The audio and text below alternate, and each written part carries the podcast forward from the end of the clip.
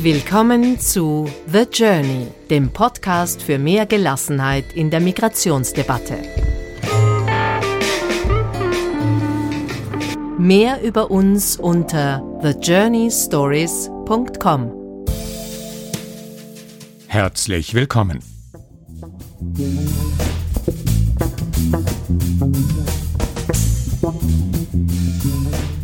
In der letzten Episode 34 haben wir uns der legalen Migration gewidmet und wir haben Erfolgsgeschichten erzählt.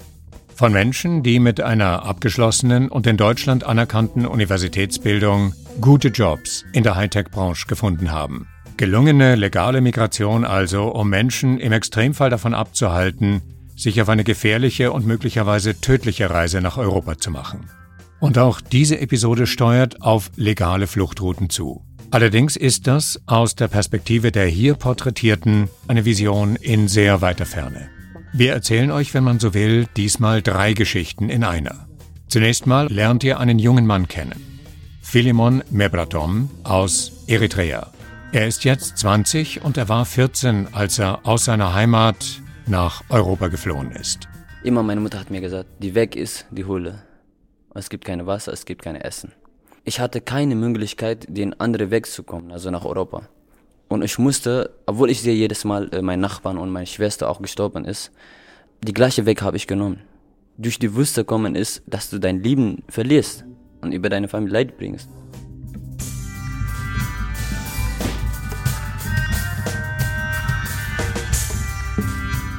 Das ist Geschichte Nummer eins. Geschichte Nummer zwei bezieht sich auf die besonderen Umstände seiner Flucht nämlich aus Eritrea über die Wüste, also durch die Sahara nach Libyen und dann weiter über das Mittelmeer. Eine, man kann es nicht anders sagen, verhängnisvolle Fluchtroute. Und die dritte Geschichte hat mit der Einordnung eben dieser Fluchtroute in einen größeren Kontext zu tun, nämlich den der europäischen Flüchtlingspolitik. Und zwar mit ihrer, und das ist das Stichwort, Externalisierung. Das heißt, dass das, was wir täglich in den Medien lesen, worüber wir uns unterhalten, worüber wir höchst unterschiedlicher Meinung sind, also die Frage, wie ankommende Flüchtlinge europaweit verteilt oder eben nicht verteilt werden, wie es mit der Reformierung der Dublin-Regelung aussieht, was sich tut in Bezug auf den Schutz der EU-Außengrenzen. Hinter den Kulissen und unter dem Radar der allgemeinen Öffentlichkeit geht es tatsächlich um eine ganz andere Geschichte. Externalisierung der Flüchtlingspolitik bedeutet, Menschen, die sich, zum Beispiel aus Afrika, auf den Weg nach Europa machen, davon abzuhalten, auch nur in die Nähe des Mittelmeers kommen zu können, um es von dort nach Europa zu schaffen. Diese Art der Flüchtlingspolitik hat damit zu tun, dass die EU hohe Geldsummen in Ursprungs- und Transitregionen in Afrika investiert, beispielsweise in Mali, im Niger und anderswo, Geld, das in die Sicherung der Grenzen und in die Abwehr von Migrantinnen und Migranten fließt. In Grenzkontrolltechnik, in Schulungen der dortigen Grenzpolizei, in Rückübernahmeabkommen und damit letztlich in Übereinkünfte mit Warlords, Milizen und korrupten Regierungen in Afrika, die vor nicht allzu langer Zeit auf schwarzen Listen standen und jetzt zu Helfern der europäischen Flüchtlingspolitik werden. Geschichte Nummer 1. Also die Flucht von Philemon aus Eritrea nach Europa wird damit aus der Perspektive derjenigen, die ihn unterstützen, die ihm helfen, zu einem Symbol für eine Flüchtlings-, besser für eine Abschottungspolitik, die, und davon sind sie überzeugt, dringend größerer Aufmerksamkeit bedarf. Okay, diese Aufmerksamkeit wollen wir mit dieser Episode befördern. Ich habe sämtliche Protagonisten in Graz kennengelernt, Dort gibt es das jährliche Dokumentarfilm- und Diskussionsforum Crossroads, das sich in diesem Jahr einerseits der voranschreitenden Klimakatastrophe gewidmet hat und andererseits den Fluchtbewegungen, konkreter ihrer Verhinderung, aus Afrika nach Europa.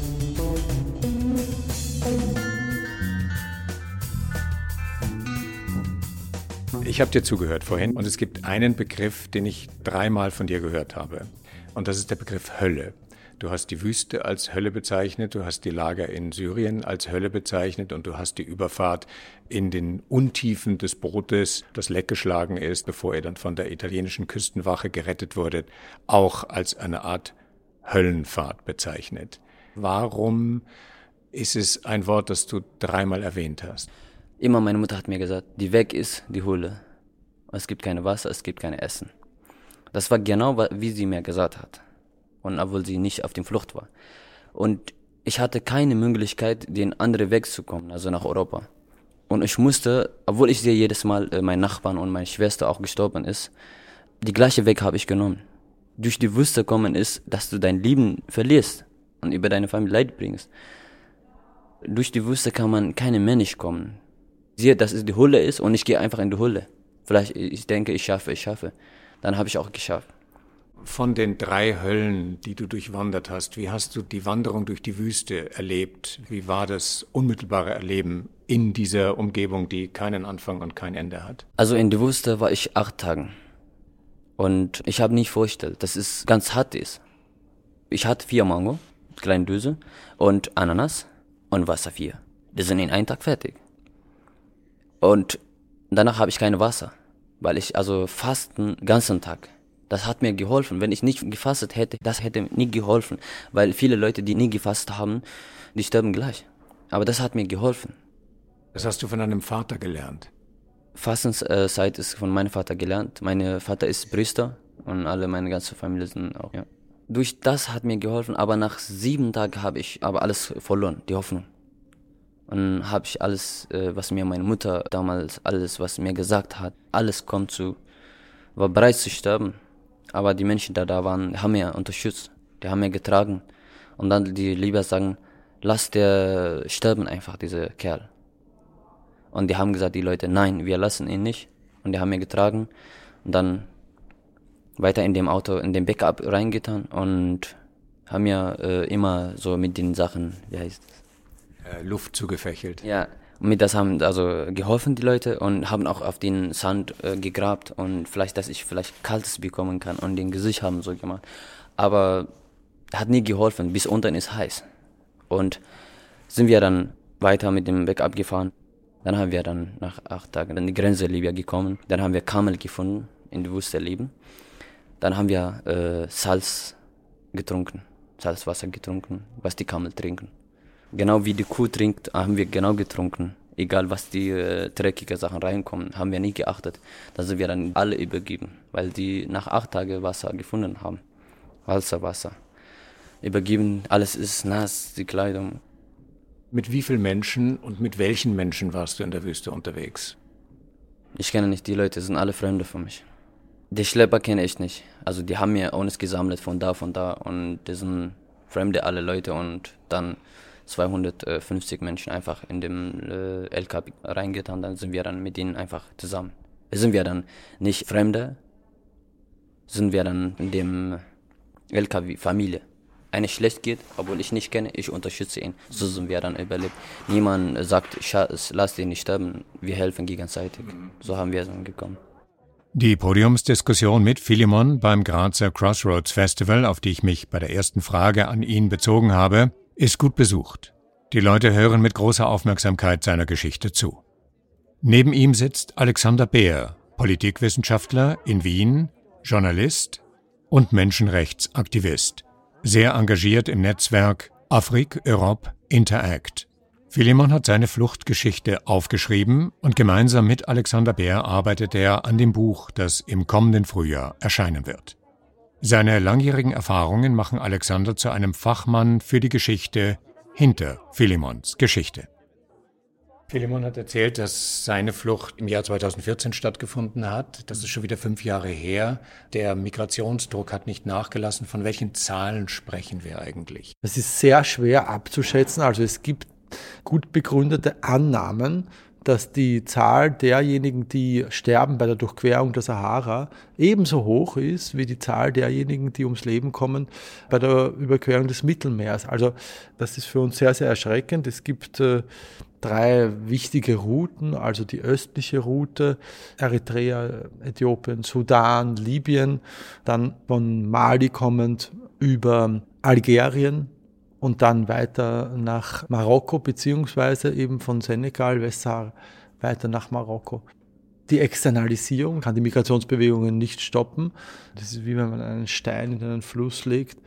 Der Fluss wird trotzdem weiter fließen. Es sind jetzt gerade Zahlen veröffentlicht worden, ganz aktuell, über die Anzahl der im Mittelmeer umgekommenen seit 2015, also seit die große Migrationsbewegung stattgefunden hat. Da ist die Rede von rund 19.000 bis 20.000 Toten. Das heißt, noch einmal dieselbe Zahl würde man dann annehmen müssen für Todesfälle in der Wüste, die aber weitgehend undokumentiert geblieben wären. Emanuel Bolela hat das bei den vielen Vorträgen, Lesungen, die wir zusammen gemacht haben, immer wieder gesagt. Äh, was ich erlebt habe von Tamanrasset, einer Kleinstadt im südlichen Algerien kommend, auf dem Weg nach Algier, auf diesem Weg da gab es keinerlei Möglichkeit, medial zu dokumentieren, was uns geschehen ist. Also zum Glück, es gibt eine gewisse mediale Aufmerksamkeit auch von europäischer Seite, was im Mittelmeer geschieht.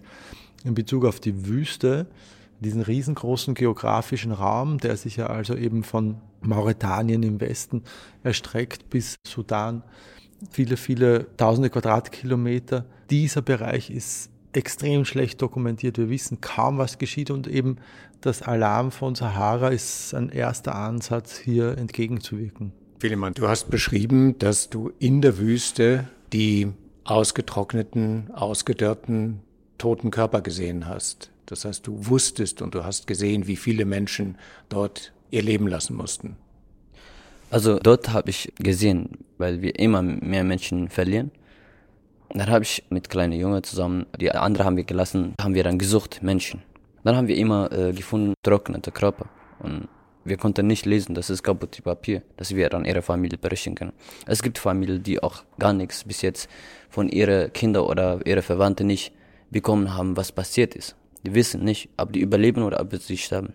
Weil niemand berichtet da. Wenn jemand von einem Backup runterfällt, hast du keine Zeit zu warten. Wenn du weigerst, wirst du erschossen, die fahren weiter. Die Schlepper, die haben immer Angst. Du willst in Sicherheit kommen, die wollen auch nicht gefangen werden. Zum Beispiel Ägypten, dass die kommen, dass die nicht ihnen festnehmen. Weil das ist äh, Verbrecher ist, also was sie tun. Das heißt, wir haben es mit einer Art Katz-und-Maus-Spiel zu tun. Menschen in großer Zahl werden in einem LKW zusammengepfercht. Mangelndes Wasser, große Hitze, Ungewissheit und begleitet von ihrerseits gejagten Schleppern, die im Bedarfsfall jederzeit bereit sind, sich ihrer menschlichen Fracht zu entledigen. Ist das das, was man sich darunter vorstellen muss, wenn man von Flucht durch die Wüste spricht? Sie sind wie Sardinen zusammengepresst auf den äh, Ladeflächen dieser Pickup-Trucks. Und sehr, sehr oft, das möchte ich auch noch erwähnen, Philemon beschreibt das ja auch in seinem Manuskript, kommt es zu Gewalt und Frauen, Mädchen erleiden oftmals noch eine viel, viel schlimmere Gewalt als Männer, als Jungen und Männer. Es kommt zu Vergewaltigungen, zu sexualisierter Gewalt. Das sind also furchtbare Dinge. Ich bin gerade dabei, eben mit Philemon gemeinsam an dem Manuskript zu arbeiten und es ist für mich auch sehr, sehr lehrreich natürlich, was hier geschieht. Und wir müssen ja zunächst mal wissen, was überhaupt geschieht. Wir brauchen diese Zeugenaussagen, um dann letztendlich auch etwas tun zu können. Also Philemon war ja bereits im Europäischen Parlament und hat über diese Situation gesprochen.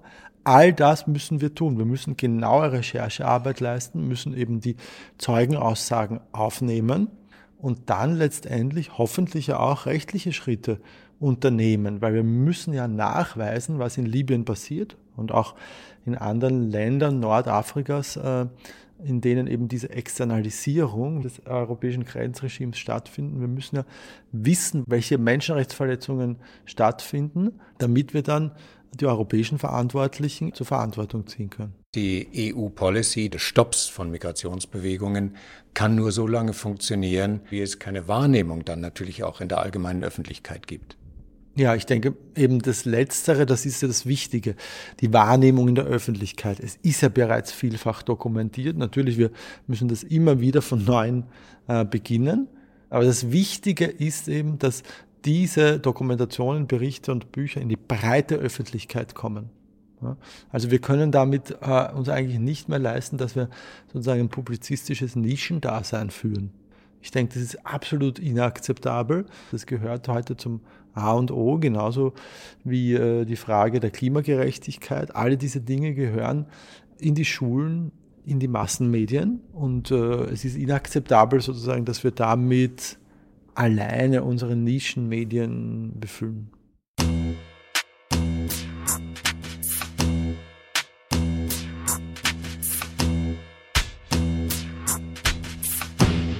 Also diese Dinge, mit denen befassen wir uns schon seit längerer Zeit und wir versuchen eben auch konkrete Hilfsstrukturen auf die Beine zu bringen. In jüngster Zeit ist es uns dann gelungen, äh, mit dem Alarm von Sahara, so nennt sich dieses Projekt, Alarm von Sahara, eine Unterstützungsstruktur zu schaffen, mit der es eben gelingen soll, Menschen, die in der Wüste auf sich allein gestellt sind. Das Auto ist kaputt gegangen, die Menschen sitzen fest, äh, haben keine Möglichkeit wegzukommen, eben äh, jemanden zu verständigen und Rettungsaktionen einzuleiten. Wüstenrettung statt Seenotrettung in dem Fall. Richtig, genau. Also nach diesem Modell. Ja, also wir gehen nach dem Modell vor. Wir orientieren uns an den Kollegen und Kolleginnen, die das ja schon tun im Mittelmeer, weil wir sind der Überzeugung, dass das in der Sahara auch getan werden muss. Involviert sind vor allem äh, NGOs und Gruppen, soziale Bewegungen in Niger, Agadez, in der Stadt Agadez, aber auch eben in Algerien, Marokko.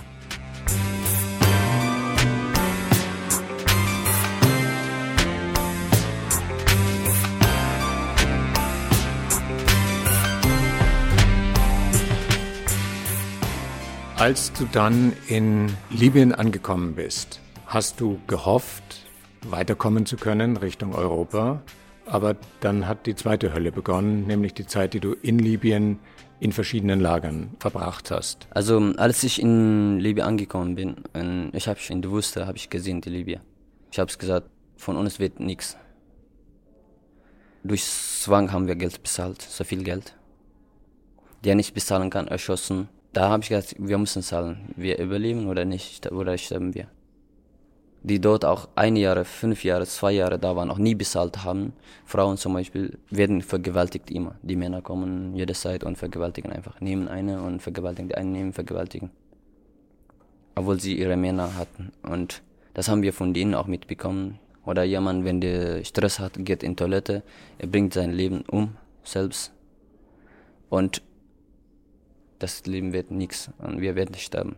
Das Problem generell ist, dass es keine unabhängigen Kontrollen gibt. Das ist Florian Stadler. 2016 war er Einsatzleiter auf dem Seenotrettungsschiff Juventa, das bald danach von den italienischen Behörden beschlagnahmt wurde und das jetzt seit zwei Jahren in Lampedusa festsitzt. Ähm, wir haben keine Möglichkeit, humanitäre äh, Gruppierungen in diese Flüchtlingsunterkünfte oder diese, diese Auffanglage, wie sie es nennen, ähm, einzubringen, die das Ganze berichten, beziehungsweise die Einhaltung der, der Lebensumstände irgendwie gewährleisten. Ähm, wir wissen von zahlreichen Erzählungen von Leuten, die es da rausgeschafft haben, dass es da ganz genauso wie in, in den anderen Haftanstalten und äh, Flüchtlingsunterkünften zu Folterungen kommt, zu Vergewaltigungen, äh, Lynchmorden. Wir wissen, dass die Leute im, im Unrat leben, dass, äh, dass es keinerlei medizinische Versorgung gibt. Wir wissen, dass äh, auch in diesem Bürgerkrieg diese Internierungslager immer wieder Ziele von, von Angriffen werden. Also es gibt ein Videodokument, wo eine Rakete in einem dieser Lager einschlägt und äh, vermutlich über 20 oder 30 Leute getötet hat. Es sind Dokumentationen von Leuten, die das durchlitten haben und dadurch, dass die in zeitlich in unterschiedlichen Zeitabständen in Europa ankommen und alle die gleichen Geschichten erzählen, halte ich die für äußerst glaubwürdig. Wo wir in dem Lager waren auch, Mensch wird nicht so behandelt. Ich sehe hier in Tiere in Deutschland zum Beispiel, wie werden die Tiere behandelt? In eine Lager und zusammen eng. Das war auch genau für mich in Libyen so. Ich sehe, das ist gleich. Und so eng. Wir sitzen, eine sitzt hier über mich und eine schläft über mich. Und wir hatten keine medizinische Hilfe. Gar nichts hatten wir. Toilette hatten wir für 4000 Menschen, zwei Toilette. Wir können nicht duschen. Sechs Monate habe ich gelitten. Das ist nicht einfach. Ich habe versucht, auch mein Leben selbst umzubringen. Zweimal. Aber es ist nie geklappt. Und wollte berichten, meine Mutter, bevor ich sterbe, hallo kurz und ciao. Aber es gab kein Telefon wurde immer beobachtet. Und dann haben wir keine Möglichkeit, weil wir keine Möglichkeit hatten, haben wir Elektrik genommen, einfach zu sterben. Alte Leute haben uns dann gerettet. Nein, ich bin nur ein Mensch. Ja, ich bin hier ohne Bass, du bist ein Mensch. Ja, ich bin da, egal was du denkst. Ja, ich bin schwarz, ich bin nur ein Mensch. Ich bin kein Verbrecher, nein, ich bin nur ein Mensch. Und das ist Philemon, der unter seinem Künstlernamen Philly Brown Star auf YouTube einen eigenen Kanal betreibt und dort seiner Fluchterfahrung musikalisch Ausdruck verleiht. Mensch ist Mensch und Barbier ist Barbier. Ich heiße Philemon, wir alle lieben hier. Ich bin schwarz, aber ich bin kein Verbrecher. Ich will frei sein und habe keine Messer. Ich bin geboren, um zu leben. Ich will nach Frieden und Freiheit streben. Ich bin Ausländer. Als wir dann bei den Libyer waren in Gefängnis, das ist, äh, wir sehen Menschen verbrennen. Wir sehen äh, Menschen erschießen in unseren Augen. Als kleine Junge zu sehen ist äh, schrecklich. Und da haben uns wirklich schlecht behandelt. Ich musste damals Zigarette, also äh, sammeln draußen, was sie, die rauchen, die schmeißen rauchen, ich sammle. Für sie. Machen einfach so Spaß, die haben Spaß, die üben nach, die schießen einfach auf die Menschen. Und dort sind Menschen, aber wurden wir nicht als Menschen gesehen. Egal was du denkst, ich war im Knast in mehrere Länder und meine Hautfarbe, ich kann nicht mehr ändern. Gott hat mich so gemacht und ich liebe ihn. Was war im Knast, doch ich habe ihn verziehen.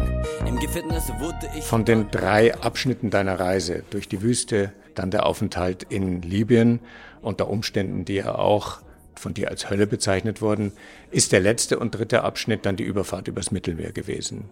Und auch das ist eine Situation gewesen, wo du mehrfach geglaubt hast, dass dein Leben wieder zu Ende geht. Nachdem ich gezwungen bin, also ich hatte keine Wahl, dann habe ich gesagt, scheißegal jetzt, also werde ich sterben. Wenn ich einmal äh, so reingehe im Wasser, ich komme nicht raus. Und sind wir dann einfach weitergefahren, dann sind wir dann am Nachmittag äh, um 2 Uhr von der italienischen Marine gerettet. Wenn wir nicht gerettet werden um 2 Uhr, um 6 Uhr hätten wir dann ertrunken, weil um, um 6 Uhr am Abend war die Wellen sehr stark, also die schlagen gegen das große Boot bis oben. Und ja, danach, nachdem ich ja dann gerettet wurde, dann äh, habe ich also gefüllt. Also ich bin jetzt gerettet von dem schwarzen Wasser. Gerettet aus dem schwarzen Wasser. Und du bist ja in dem Boot drinnen gewesen mit viel zu vielen Leuten in viel zu wenig Platz. Ja, ich war mit vielen Leuten in einem also kleinen Boot, also die sitzen über meine Füße und, und unten auch. Es gibt Laderaum. Das ist die schreckliche. Ich sterben viele Menschen da. Und hast du keine Luft und Wasser äh, fließt und die Benzin auch fließt. Wenn einmal Feuer reingeht, ist fertig, hast du keine Chance überleben. Aber ähm, man hat keine andere Wahl.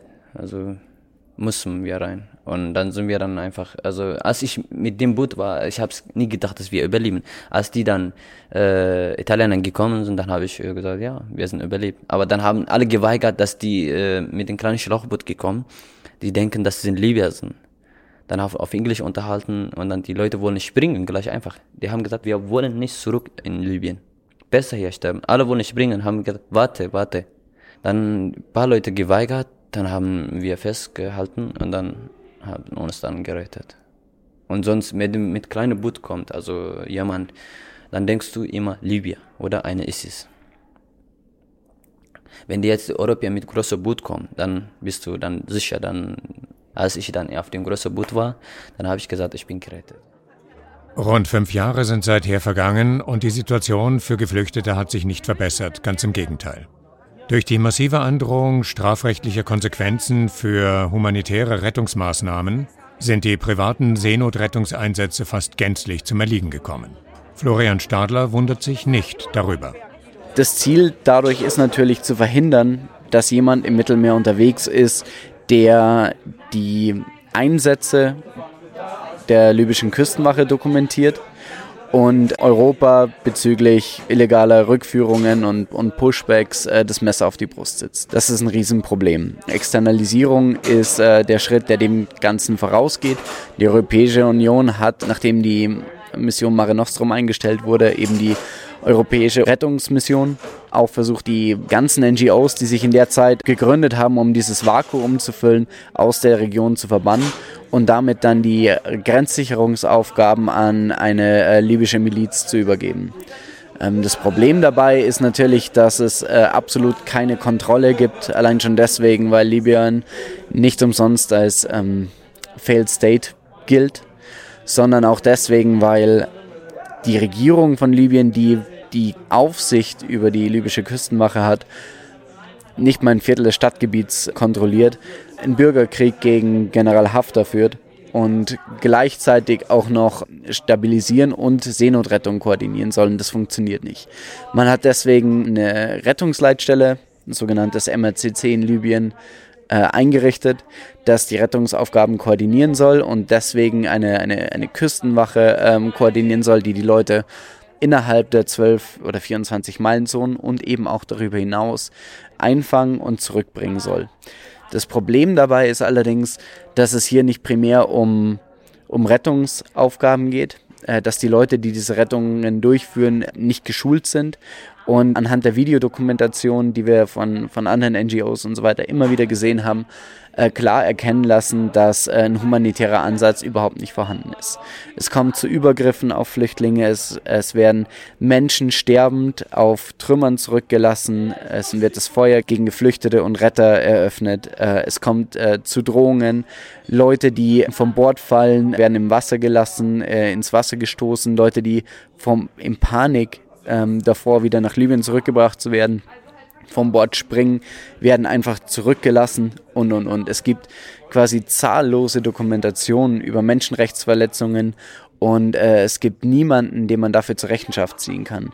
Dadurch, weil Libyen dem Ganzen nicht nachgeht und weil wir vor Ort auch keine Möglichkeit mehr haben, äh, einzuschreiten.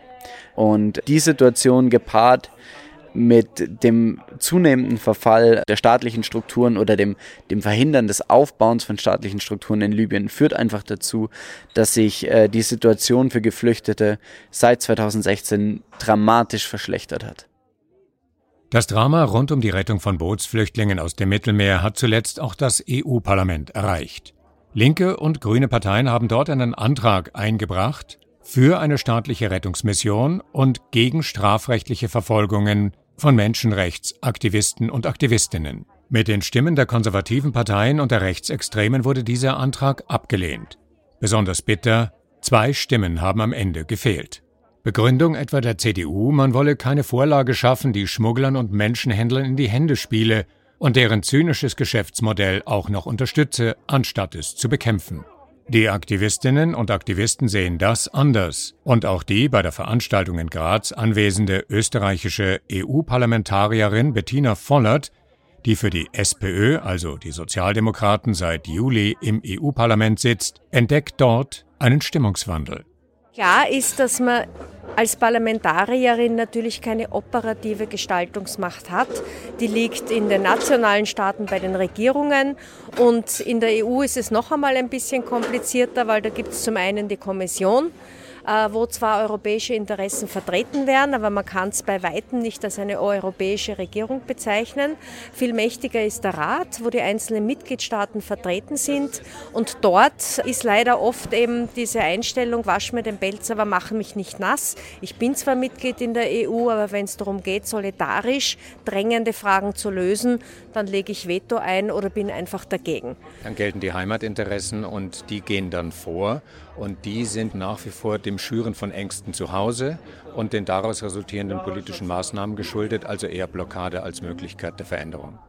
Ja, das Traurige ist, dass hier diese Methode, die eigentlich funktioniert, seit es Menschen auf dieser Welt gibt, nämlich erst den Menschen vor etwas Angst machen und ihnen danach sagen, und ich beschütze dich jetzt vor dem, wovor du Angst hast, dass das auch im dritten Jahrtausend wieder funktioniert, mitten in Europa, im reichsten Kontinent dieser Erde, in der stärksten Wirtschaftsmacht. Das erschüttert mich und, und stimmt mich auch sehr nachdenklich und traurig. Faktum ist, dass wir im Moment jetzt äh, diese Situation haben und dadurch natürlich auch sehr stark die Politik äh, bestimmt ist. Ich merke das auch im Europaparlament. Das Abstimmverhalten hat sich geändert und die Ablehnung dieser Resolution sogar quer durch die Fraktionen gegangen ist. Was mich bestürzt hat, ist, dass die EP geschlossen dagegen gestimmt hat. Das wäre noch vor sechs, sieben Jahren ganz sicher nicht der Fall gewesen. Das ist welche Fraktion? Die Konservative, also die Europäische Volkspartei. Zumal in der Seenotrettung eigentlich im Detail kaum etwas drinnen ist, was nicht in anderen Resolutionen, die derzeit Beschlusslage vom Europaparlament ist, ohnehin in der einen oder anderen Form enthalten ist. Also die Seenotrettung ist für mich ganz klar ein Zeichen, dass sich hier die Stimmung im Europaparlament verändert hat und in meinen Augen natürlich nicht zum Positiven. Welche Möglichkeiten der Beeinflussung der Maßnahmen der Stimmungsmache haben Sie? Die Möglichkeiten, die ich habe, versuche ich zu nutzen. Zum einen durch eine Veranstaltung im Europaparlament. Ich habe Anfragen an die Kommission gemacht, eine dringliche Anfrage. Wir haben geschafft, dass es im Plenum diskutiert wird, dass Rat und Kommission Stellung nehmen müssen. Das sind die Möglichkeiten, die wir haben im Parlament und es gibt hier auch Solidarisierungen und Unterstützungen über Parteigrenzen hinweg, also eine Koalition der Willigen, die Europa hier im positiven Sinne wieder verändern wollen. Und da müssen wir einfach schauen, dass wir stärker werden und über diese Parteigrenzen hinweg auch die Partnerinnen und Partner finden. Man spricht, wenn man es schön färben will, von, von Fluchtursachenbekämpfung. Das hat sich einfach zu einem schönen geflügelten Wort entwickelt. Ähm, allerdings fehlen jegliche Anzeichen für, für konkrete Schritte, das einzuleiten. Selbst die kleinsten Schritte die man bräuchte, um Regionen wie Nigeria oder Westafrika ähm, zu stabilisieren, scheitern maßgeblich. Stattdessen investiert man aber Millionen Euros in Grenzsicherungsprogramme, in ein, einen Wüstenwall, der sich quer durch Mali ziehen soll mit Milizen, die da vor Ort dafür sorgen sollen, dass Flüchtlinge nicht weiter als bis zu diesem Punkt kommen. Und dann sitzen die Leute in der Wüste fest. Also eine Lösung ist weit und breit nicht in Sicht. Man versucht immer nur das Problem außerhalb des Sichtfeldes zu verlagern. Als man gemerkt hat, dass äh, Flüchtlingsboote in Italien ankommen oder sogar vor der Küste, hunderte Meter vor der Küste sinken und hunderte Menschen ertrinken, hat man gemerkt, ah, da müssen wir weiter Richtung Afrika drücken. Und dadurch ist die zivile Seenotrettung entstanden und hat das Problem gelöst. Jetzt hat man dann versucht, eben durch den Abzug oder die, die Blockade von äh, zivilen Seenotrettungsprogrammen und die Installierung der libyschen Küstenwache das Problem in Richtung Libyen zu verfrachten. Aber selbst da werden wir einfach Zeuge von Menschenrechtsverletzungen, weil eben immer noch Menschen fliehen und diese Geschichten erzählen. Und ich denke einfach, der nächste Schritt wird sein, die Probleme weiter in Richtung Afrika hineinzutragen und da zum Ersticken zu bekommen. Was aber nicht gelingen wird, weil unter anderem bedingt durch die Klimakrise und andere Umstände, die Flucht verursachen werden in zunehmendem Ausmaß, darin wird sich nichts ändern und infolgedessen werden die Maßnahmen brutaler werden müssen, um etwas zu stoppen, was aber nicht gelingen wird. Also die Katze beißt sich eigentlich in den Schwanz. Absolut. Äh, man kann Flüchtlingsströme nicht stoppen. Also wir, wir kennen das aus jahrhundertelanger Geschichte, dass Zäune Menschen nicht von der Flucht abhalten. Da haben wir als Deutsche mit der Mauer den perfekten Beweis dafür, dass das nicht geht. Leute werden immer versuchen zu fliehen, wenn sie von einem in einem Punkt sich nicht sicher fühlen und nicht sicher sind und äh, auf irgendeine Art und Weise in Sicherheit gelangen wollen. Das Einzige, was wir dadurch kontrollieren, ist, wie viel Geld Schlepper damit machen. Denn die profitieren einzig und allein von dem Drang der Menschen von einem Punkt weg kommen zu müssen und einen anderen erreichen zu wollen. Wenn ich Flüchtlingsrouten versuche zu schließen oder zum, zum Versiegen zu bringen, dann kann ich das natürlich durch, äh, durch Blockadeaktionen machen und das sieht man ja an dem Türkei-Pakt.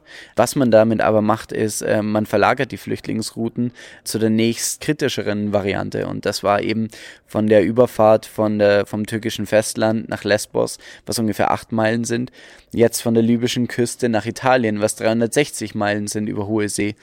Und der nächste Schritt wird sein, dass sich die, die Flüchtlingsrouten über Spanien spannen, beziehungsweise ähm, von Westafrika in Richtung der Kanarischen Inseln.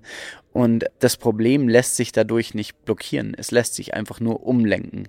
Aber das Ziel wird nach wie vor das gleiche sein. Menschen, die nichts zu verlieren haben, die werden alles unternehmen, aus der Situation zu entkommen. Die nehmen auch die tödlichsten Wege in Kauf, einfach weil sie keine andere Wahl und keine Option haben.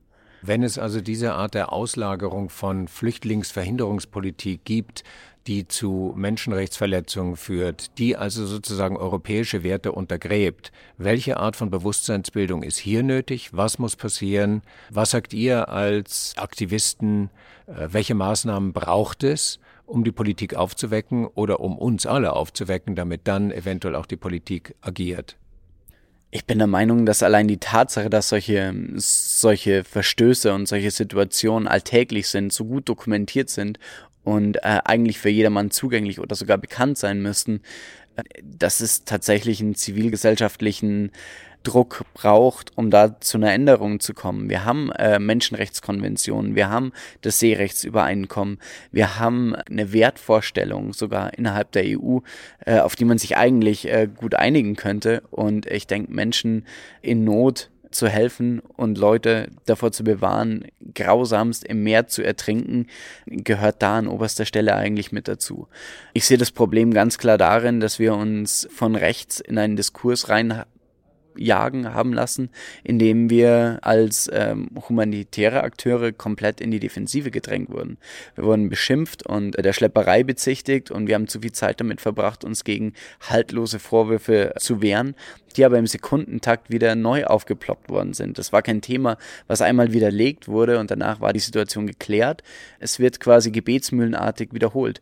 Und das lähmt natürlich. Und das färbt natürlich auch so ab, dass konservative Parteien und Gruppen am rechten Rand stark erodieren und dadurch sich eben öffnen für rechte Positionen, die natürlich Zuwanderung um jeden Preis verhindern wollen. Und das resultiert quasi auch darin, dass Menschen in Not dem Gesamtziel eben der Abschottung unterworfen werden. Und dass es dadurch ähm, humanitäre Hilfe und um Menschlichkeit und eigentlich eine moralische Verpflichtung zu helfen, nicht mehr diesen Stellenwert hat, den es normalerweise haben sollte. Und in die Ecke haben wir uns natürlich reintreiben lassen. Und aus dieser Ecke müssen wir uns befreien. Das geht natürlich nur, wenn es in der Gesellschaft wieder einen, einen Meinungsumschwung gäbe, der die Politik dazu bewegt, in der Europäischen Union mit den Mitgliedstaaten einen neuen Kurs zu vereinbaren. Aber das ist ein, das ist ein Projekt, das kann Jahre und Jahrzehnte dauern, wenn es überhaupt machbar ist. Und in der Zwischenzeit sterben uns drei bis 5.000 Menschen pro Jahr im Mittelmeer. Und Abertausende in Zwangsarbeit und sklavenähnlichen Verhältnissen in KZs und durch Zwangsprostitution in Libyen. Von der Wüste und der Wüstendurchquerung haben wir absolut gar keine Einschätzung, wie viele Menschen da sterben. Und dann kommen natürlich auch noch die Leute äh, dazu, die in Heimatländern verfolgt werden, ermordet werden, äh, aufgrund ihrer religiösen Überzeugung oder ihrer sexuellen Orientierung um Menschen, die schlichtweg verhungern, weil äh, sie zu Hause sich die Lebensmittel nicht mehr, nicht mehr erwirtschaften können. Du redest von Jahrzehnten. Wäre die Schaffung sicherer Fluchtrouten ein Kompromiss, der sich früher und dringend notwendigerweise eventuell erreichen ließe? Das war schon 2015 unsere Forderung nach einer Safe Passage nach sicheren Fluchtrouten. Das war für uns der, der logischste Schritt. Jemand, der in Not ist, muss nicht sein Durchhaltevermögen über eine fünf Jahre lange Flucht mit anschließender Folter und dann einem halben Ertrinkungstod am Mittelmeer belegen, dass er würdig ist, bei uns Asyl zu beantragen. Das ist, das ist ein Unding. Ich bin der Meinung, dass man Menschen, die in Not sind, sei es jetzt aus Kriegsgebieten oder die zu verfolgten Gruppen gehören, evakuiert. Der Möglichkeit, ein Visum zu beantragen und dann auf europäischem Boden Asyl zu beantragen. Das muss möglich sein. Und eure Erfahrung ist ja auch, dass viele, das ähm, haben Gespräche an Bord mit vielen Geflüchteten gegeben, dass es ihnen um eine Position der Sicherheit geht, aber nicht notwendigerweise um einen dauerhaften Aufenthalt in Europa. Ja, das ist richtig. Also ich habe mit vielen Leuten gesprochen und ich kenne die Geschichten, die niedergeschrieben wurden, die in Zeitungsartikeln und Büchern verarbeitet wurden, äh, von Freunden und Kollegen von anderen Schiffen. Und ich habe noch nie, und ich kann es nur immer wieder betonen, nie gehört, dass jemand gesagt hat, ich will äh, unbedingt nach Deutschland, weil das Sozialsystem so toll ist und weil ich da eine äh, soziale Hängematte zur Verfügung habe, für die ich nichts machen muss. Die Leute, die kommen, sagen, sie wollen eine Ausbildung genießen, sie wollen studieren, sie wollen Arbeit finden, sie wollen Geld verdienen, sie wollen ihre Familie unterstützen, dass die nicht fliehen muss die wollen so viel Geld erwirtschaften, dass sie wieder heimkehren können. Das ist die größte äh, Motivation für viele Leute. Es gibt natürlich Leute, die zu Hause nichts mehr haben, die sagen, ich will natürlich hier ein, äh, ein Leben aufbauen. Und das ist ihr gutes Recht. Ich bin der absoluten Überzeugung, dass der Aussteller eines Passes nicht darüber entscheiden kann, ob man in Frieden lebt oder in, in Sicherheit lebt oder nicht. Und von daher bin ich der absoluten Überzeugung, dass jeder die Möglichkeit haben muss, zu migrieren und sich in eine andere Gesellschaft einbringen kann, wenn er da in Sicherheit ist. Und die Safe Passages wären die wahrscheinlich einzige Möglichkeit, dem Schlepperunwesen, das ja von links und rechts kritisiert wird, und zwar zu Recht kritisiert wird, denen den geschäftlichen Boden zu entziehen. Absolut richtig. Dass Schlepper keine humanitären Wohltäter sind, die Menschen bei der Flucht helfen wollen, wie, sag ich mal, die Underground Railroad in, in Zeiten des amerikanischen Bürgerkriegs und davor, das ist jedem bewusst, egal wie er es politisch hält. Das ist eine moralische Verpflichtung, sich dagegen auszusprechen. Das sehe ich ganz klar so. Und alles, was ein Schlepper braucht an Geschäftsmodellen, ist jemanden, der von einem Punkt zum nächsten kommen muss, das aber nicht darf. Und die einzige Möglichkeit, dieses Geschäftsmodell irgendwie zu unterbinden, wird sein, die Menschen legal reisen zu lassen. Und damit, damit stirbt dieser Arm vermutlich komplett ab. Wenn wir das nicht tun, führt es nur dazu, dass sich Milizen weiterhin Geld anhäufen und, und Geld in kriminelle Strukturen stecken. Das ist, das ist ganz klar.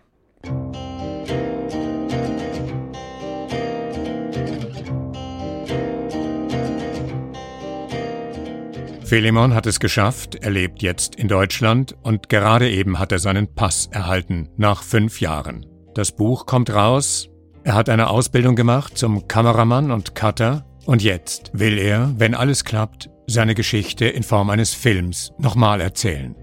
Ich mache es nochmal, den Weg riskieren. Mir geht es um Menschenrechte und Menschlichkeit. Ich kann nicht lassen, einfach Menschen sterben. Wenn die anderen Leute Angst haben, ich will, ich muss zeigen, ich muss reden mit den Menschen.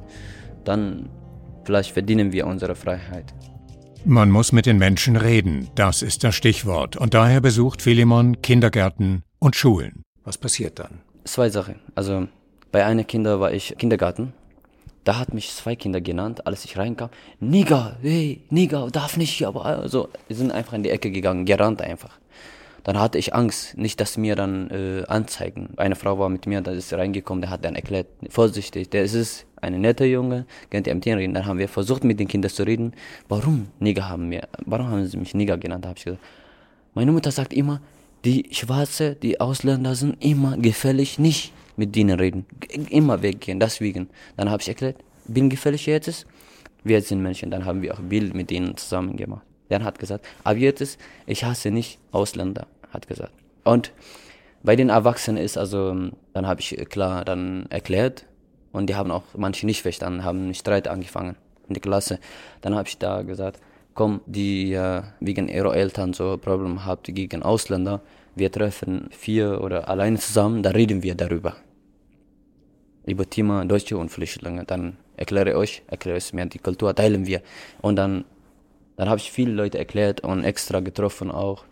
Freundin von mir, eine Mädchen, seine Eltern ist äh, Rassist, AfD, und die hassen Ausländer, extrem, die hassen Ausländer. Und aber die ist also mit uns jetzt. Die hilft uns, die kämpft mit uns. Die betreut auch bei Unterkunft. Und sie hilft gerne Menschen. Aber seine Eltern, mit seinen Eltern ist sie jetzt getrennt. Menschen helfen ist kein Verbrechen. Wir müssen reden, dann so kommt dann die Menschlichkeit. Reden, nicht einfach verurteilen einfach. Ich kann nicht äh, verurteilen, der ist weiß oder der ist Araber oder der ist schwarz oder so. Reden und reden, reden ist richtig. Irgendwann habe ich ein Haus mit Garten. Und euch, Hörerinnen und Hörern, danke für die Aufmerksamkeit. Wir geben den hier ergangenen Aufruf an die Zivilgesellschaft gerne weiter. Hinhören, hinsehen und den Mund aufmachen. Ja, ich bin da, egal was du denkst.